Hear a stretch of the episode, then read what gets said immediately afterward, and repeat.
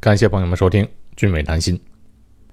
上个月，一个朋友邀请我去听一个讲座，他说你一定要去，真的很不错。一开始啊，我并没有答应，因为这个地方啊离我家挺远的，开车走高速路也要四十分钟。这讲座呢是在星期六晚上，啊，他不堵车。如果是周一到周五的话，那就得开一个多小时。可是后来朋友还专门又打了个电话给我说：“哎，一定要去啊，因为座位是有限的，已经为我和我太太定了位置。哎，不去的话真不好意思了。”于是，在上个月一个周六的傍晚，我们就如约参加了这个讲座。到那里一看，哇，来听的人真不少，几百个人。等听完了大概两个小时的这个讲座，我拍了拍这位朋友的肩膀说。真是幸亏听你的来参加了这个讲座，不然真的是失去了这么好的一个机会。非常感激我这位朋友的推荐，这个讲座让我受益匪浅。好的东西嘛，一定要和我的听友们分享。所以啊，这期节目我就为您讲讲这个讲座的内容。讲座的主讲人是 Craig Hill，他是美国的一个牧师，他致力于国际家庭事工的工作。帮助人们解决家庭中的各种问题，特别是夫妻之间的关系和父母和子女之间的关系的建立。他这次讲座的主题就是关于父母对于子女的影响这个大的问题。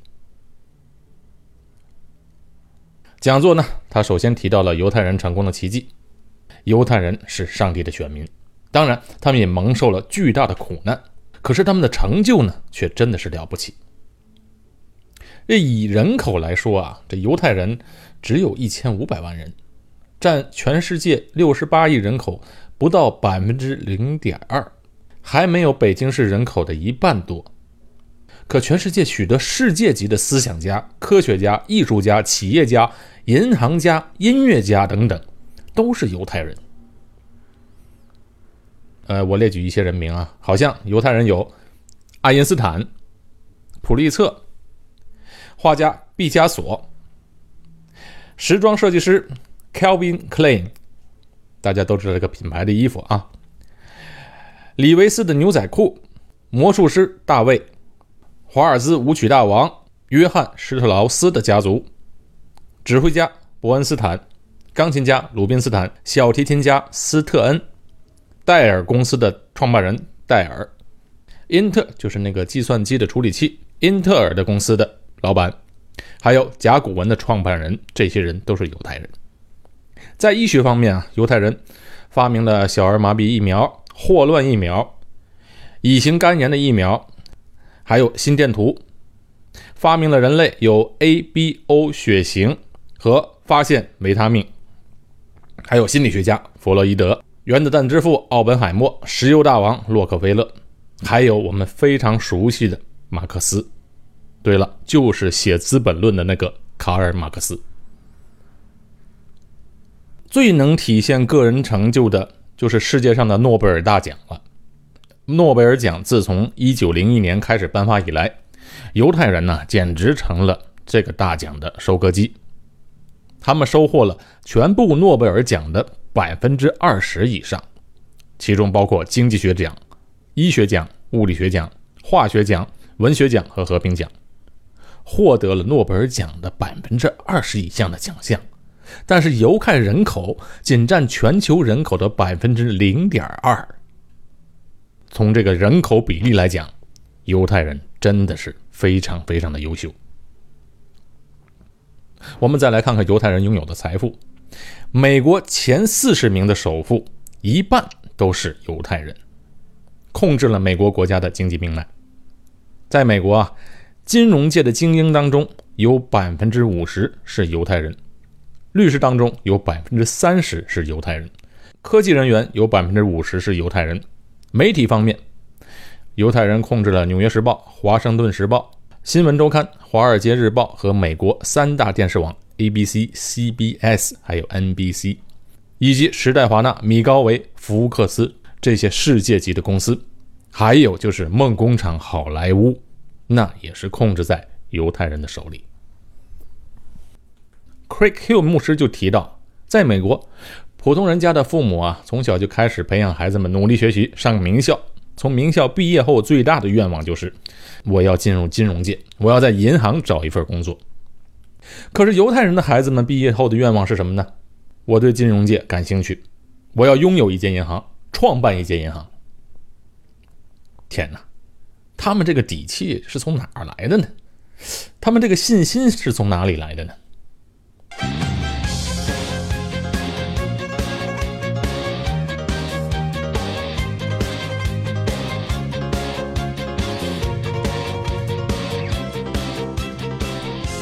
我们常常啊，从历史文化和种族的智力方面分析犹太人在各个领域的杰出表现。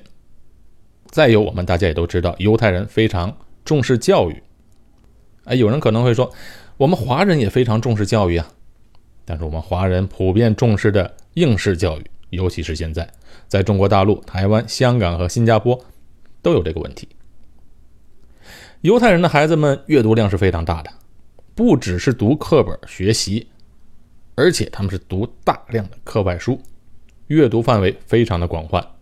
这个阅读啊，当做了他们生活中不可或缺的一个重要组成部分。在这一点啊，其他民族都难以超越他们。但是这些啊，都不是我今天要讲的重点。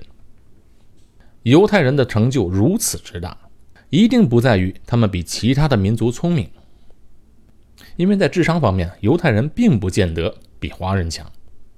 哎，犹太人也不是富二代，他们没什么祖业。你知道，在很长的历史阶段中，犹太人是没有自己国家的，没有自己的土地，散居在全世界的各个角落，尤其是在欧洲。而在欧洲呢，他们是受到歧视的，不允许犹太人拥有土地。以前在好多国家明文规定，是不可以卖土地给犹太人的。在二次大战中，大家都知道，犹太人是受到破坏的，经历了惨痛的大屠杀，犹太人的人口骤减。但是在二战之后，短短七八十年的时间，这犹太人崛起的速度是太快了，很快他们又在各民族当中出类拔萃，在世界上又站稳了脚跟，取得了惊人的成就。所以，犹太人之所以能够成为一个优秀的民族，一定是他们某些方面做的比我们好，做了我们其他民族没有做的事情。确实，犹太人做了一件啊非常与众不同的事情，而且是自古以来一直传承下来的事情。从他们祖宗那里就传下来一件事儿，这个是什么呢？每个星期五的晚上，每个犹太人的家庭啊都不工作。不做家务，而且有的家庭礼拜五整天是什么事都不做的。他们不工作，不做家务，不看手机，也不看电视。这一天是家庭团聚的日子，一家人呢聚集在起居室，父母和孩子一起读书、下棋、游戏。一年五十二个星期，每周都有一天需要这样过。你说这样的时刻，我们华人好像只有在除夕过年的时候才有。可是犹太人啊，一年有整整五十二天是这样度过的。到了晚上吃完饭之后，父母就开始对着孩子做祝福。犹太人的家庭啊，一般都有好几个孩子，孩子们就依次走到父亲身边，和父亲拥抱。注意啊，是父亲。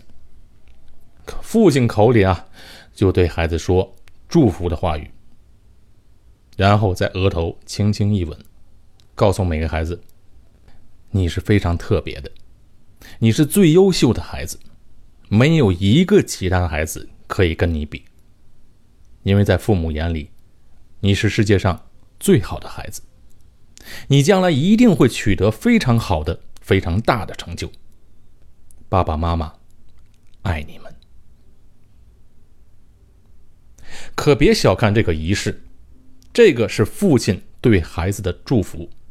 每年三百六十五天，有五十二天，父亲都给孩子们祝福。这个东西啊，给孩子们带来的信心和安全感那是无穷的。再来看看我们华人的家庭，一年当中能有几次这样的时刻？可能一次都没有。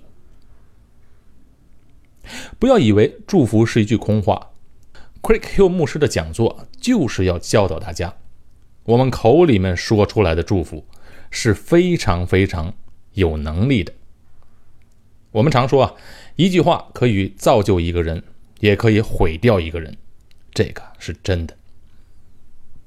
收听我节目的人很多都是为人父母的，都特别注意孩子们的教育，尤其是到了青春期时，孩子们是很难管的。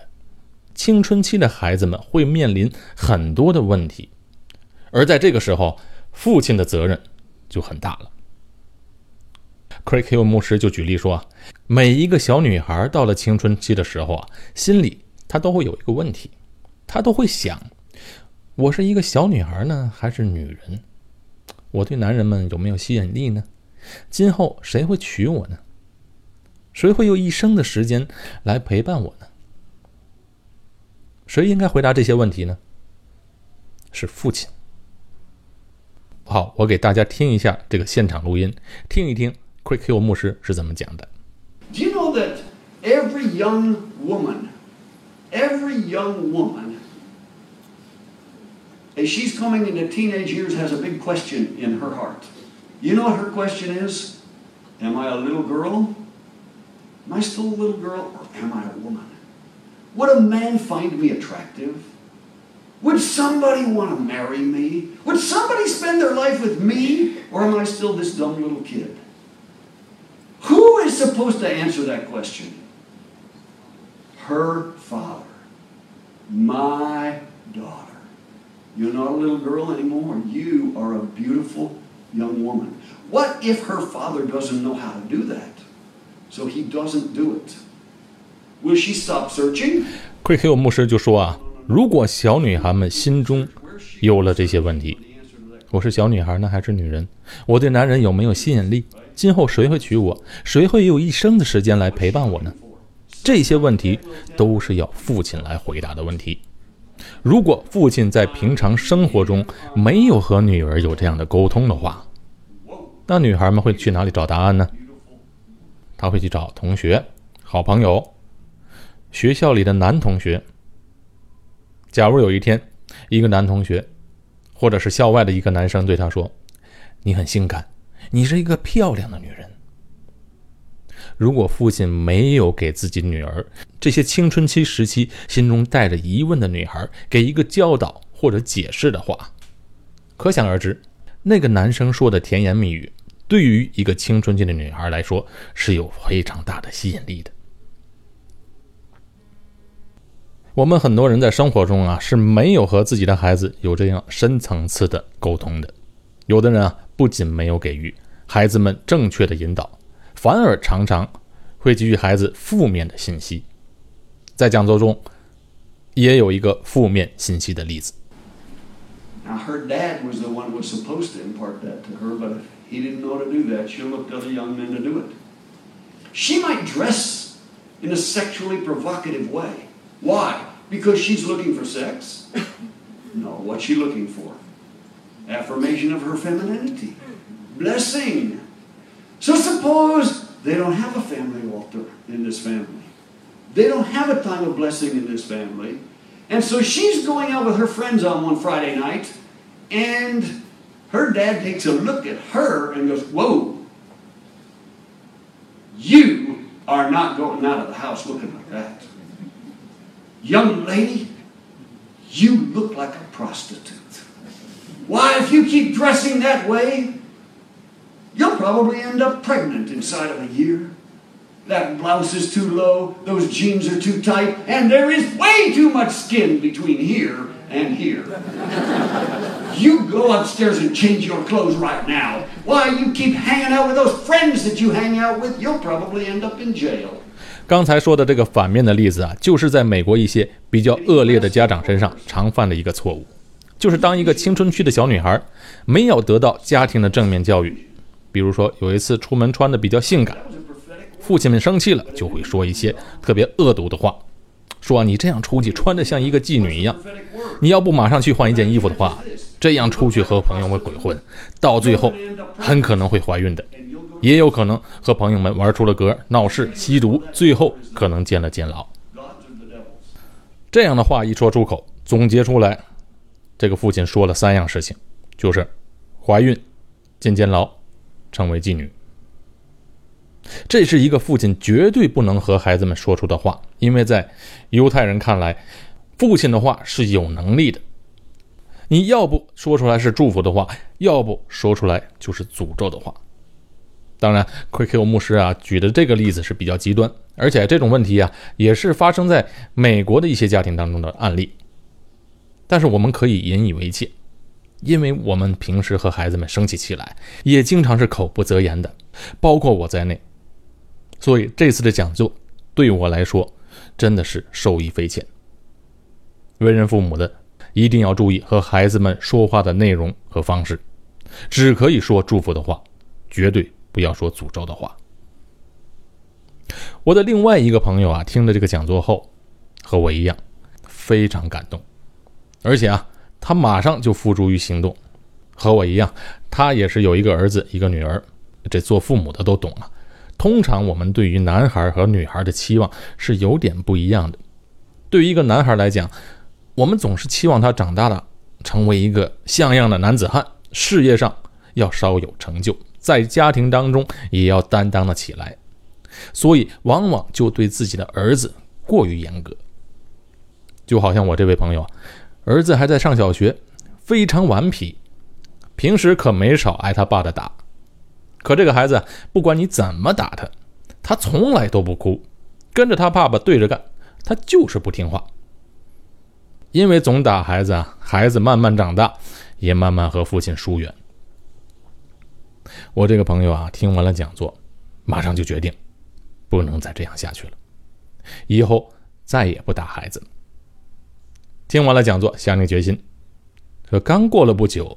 孩子又惹他生气，他一着急就把不打孩子这个决定就忘了，又打了孩子几下，打完了这才想起来，哎呦，真的给忘了。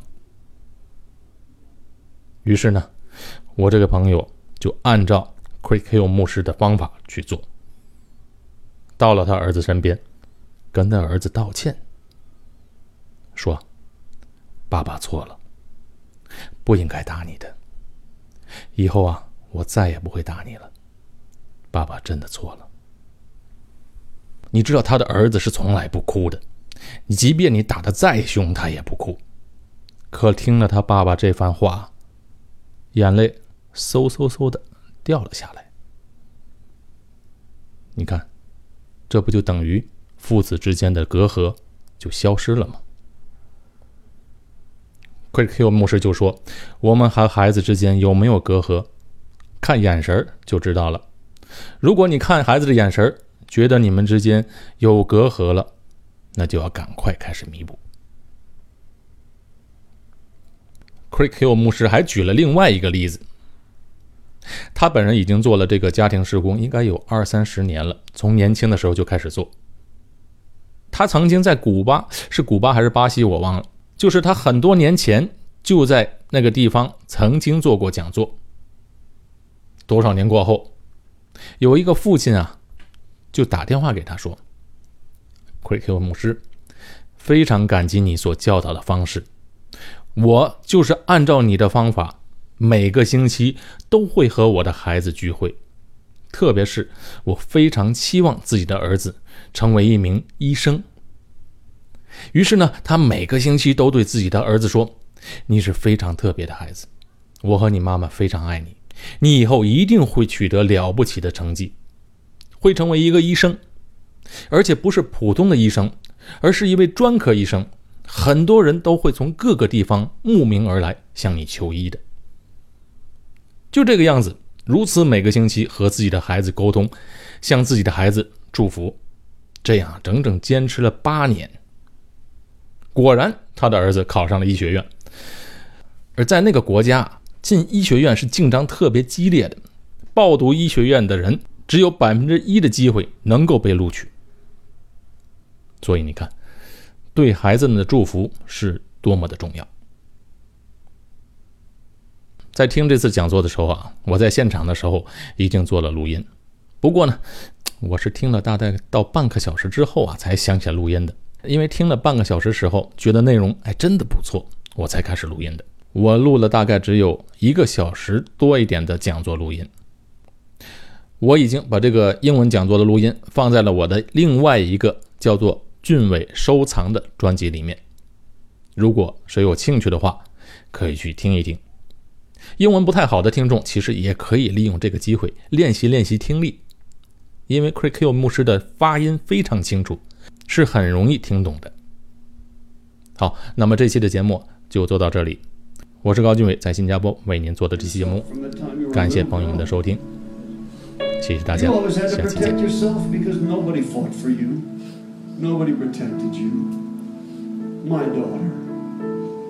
Will you let me protect you? Will you let me love you? Let me be your champion. I will stand before you. I will fight for you. I would die for you. I love you.